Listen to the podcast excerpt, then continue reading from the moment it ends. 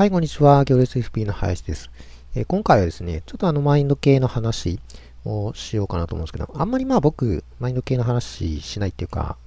まあそんな好きでもないのでしないんですけれども、あのー、まあ根本的なところですね、これを押さえておかないと、まあ多分何を知っても、まあ、うまくいかないだろうなっていうふうなところをちょっと簡単に、えー、お伝えしておこうかなと思います。で、あの、まあ、企業を目指す人のマインドの失敗っていうふうに書いたんですけれども、まあ、FP とかも同じで、えー、独立するというふうなこともそうですし、えー、企業ももちろんそうなんですけれども、あのー、例えば企業って言ったら、まあ、01企業みたいなすごいハードな企業もあるんですけれども、まあ、僕がやってるのはそこまでのものではなくて、えー、独立をすると。で、自活するというような感じですね。自分で、えー、稼いで、まあ、好きに生きていくというふうな感じ。まあ、これも広い意味で、えー、含めて企業とか、まあ、独立という場合もありますけどね。えー、としてます。で、あのそういったところを目指したいっていう方が、あやっぱりその、マインドですね。その辺がやっぱり大事で、えー、マインドが変化してないと、その、何も変化しないんですね。ここにも書きましたけれども、あの、マインドそのものっていうのが、まあ、全ての変化の規定になっているということですね。だから、あの、いろいろ本を読んだりとか、まあなんかセミナーとか、あるいはその人にね、お金払ってコンサル受けるでもいいんですけれども、あの、何やっても多分マインドが変わってないと、絶対結果は出ないですね。えー、例えばですよ、あの、儲かる仕組みを作りましたと。で、これ、すごいまあ、そういうサービスないとは思うんですけれども、めっちゃお金払って、えー、その仕組みを作ってもらいましたと。あるいは、まあ、会社丸ごと買いましたとかね、そういうふうな話もあるかなと思うんですけども、マインドがその変化していない、元のそのマインドのままだったら、多分その仕組みはうまく活用できないですね。あの、壊してしまったりとか、あるいはその、自らやっぱりやめたって言って仕組みの外に出てしまうと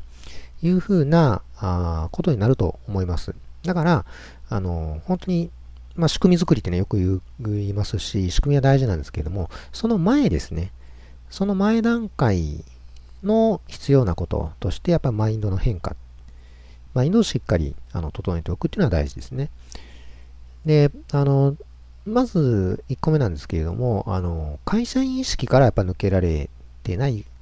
ていう方が多いような気がしますね。これはあの、指示待ち、まあ、会社員でもその指示待ちってあんま良くないんですけれども、あの、特に会社員の方はね、えー、まあ、言われたことやってりゃいいやっていう風な意識の方っていうのもいらっしゃるんじゃないかなと思いますね。やっぱり、毎月その、一定の額の給料っていうのが入ってきますので、まあ、ね、その額が入ってくるんだったら、必要最小限のエネルギーで、えー、生きていきゃいいやというふうな考え方。まあ、それはそれでありっちゃありかもしれないんですけれども、あのー、企業とか独立とかね、目指す場合は、それは無理で、えー、まあ、自ら動くってことですね。これが大事です。だから指示なくても、あの、やっぱり独立とか企業とかした場合は、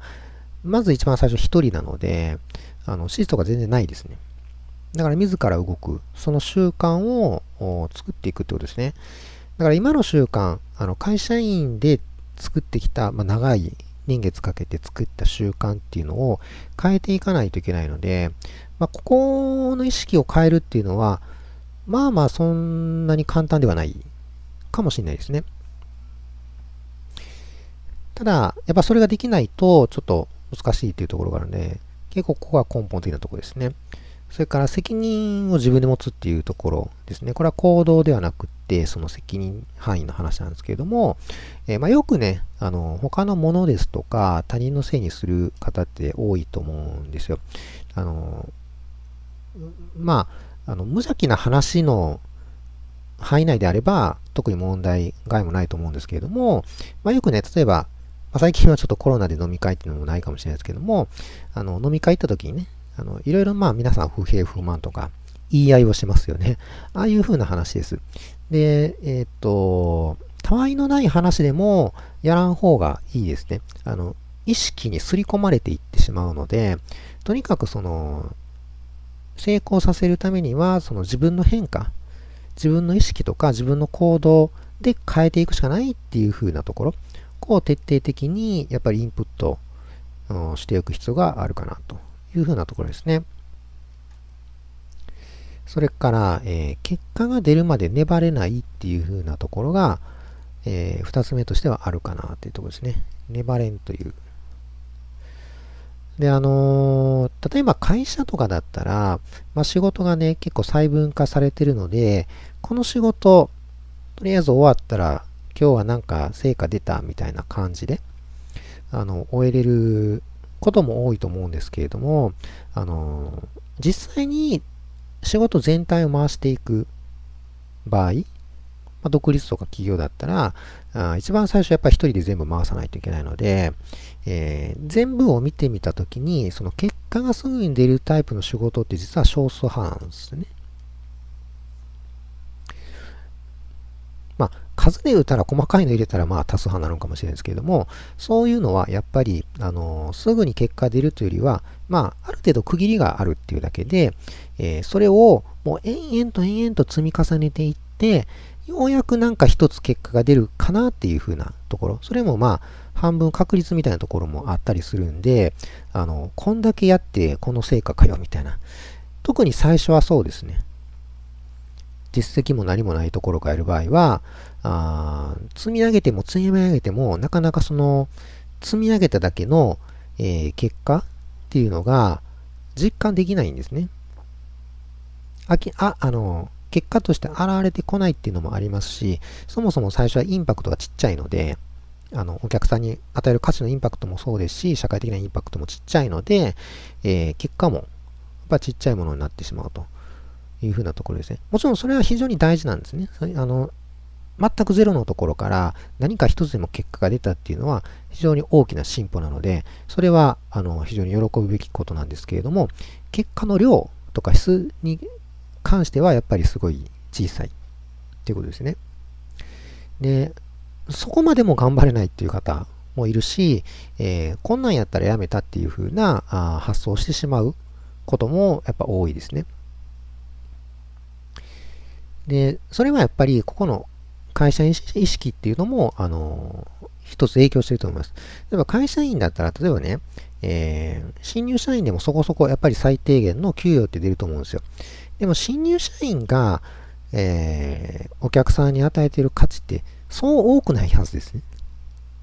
まあ組織でやってるんで、なかなかその一人のインパクトで測ることダイレクトに測るのは難しいかもしれないですけども、やっぱり相対的にはちっちゃいはずなんだけれども、えー、毎月何十万円とかっていう風な給料が入ってくると、あ、なんかちょっと努力したらお金っていっぱいもらえるんだっていう風な、あのー、まあ、錯覚ですね、があるわけです。で、その感覚のまま来てしまうと、うん、どうしてもやっぱ違うので、独立とか、まあ、いわゆる経営ですね。経営の場合は、あの、努力イコール結果ではないので、どっちかっていうとその努力して、えー、仕組みを作って、うまく回っていったら、あとは努力せんでも結果がついてくるみたいな、えー、そういう風な流れになってるので、あのー、全然違うんですね。世界が。あの、稼ぎ方の世界が違うっていう風な、いわゆる雇われで給料もらってる、毎月もらうっていうのと、ビジネスで、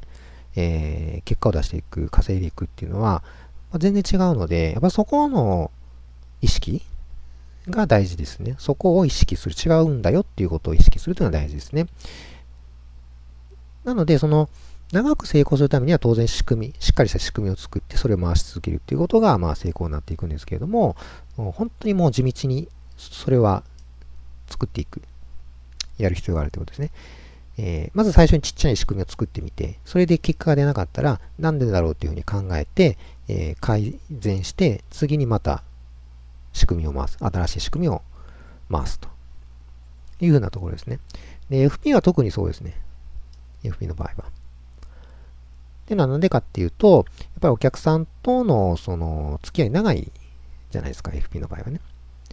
の割には、やっぱりお客さんっていうのは、あの、毎日スーパーで買い物するような感覚で FP には相談には来ないですね。だからなかなかそのお客さんの数っていうのは爆発的には増えないわけです。となるとやっぱり地道にコツコツコツコツ1人2人3人っていうふうに増やしていってその人たちをファンにしていってで、えー、まあ、できればね一生の付き合いにするっていうのが FP のビジネスなので、まあ、そこはかなり地道ですね。なので、あのー、まあ、ちょっと補足ですけれども、正しい方法を知るというのも大事ですね。というのは、あのー、例えばここのマインドが仮にできたとしても、あのー、ずっと間違った方向で粘り続けるっていうのもそれは良くないので、それはいくらやってもね、結果出ませんので、え、やっぱり正しい結果が出るっていう方法で、え、頑張ると。でその上で、え、PDCA を回し続けるという。これが非常に大事ですね。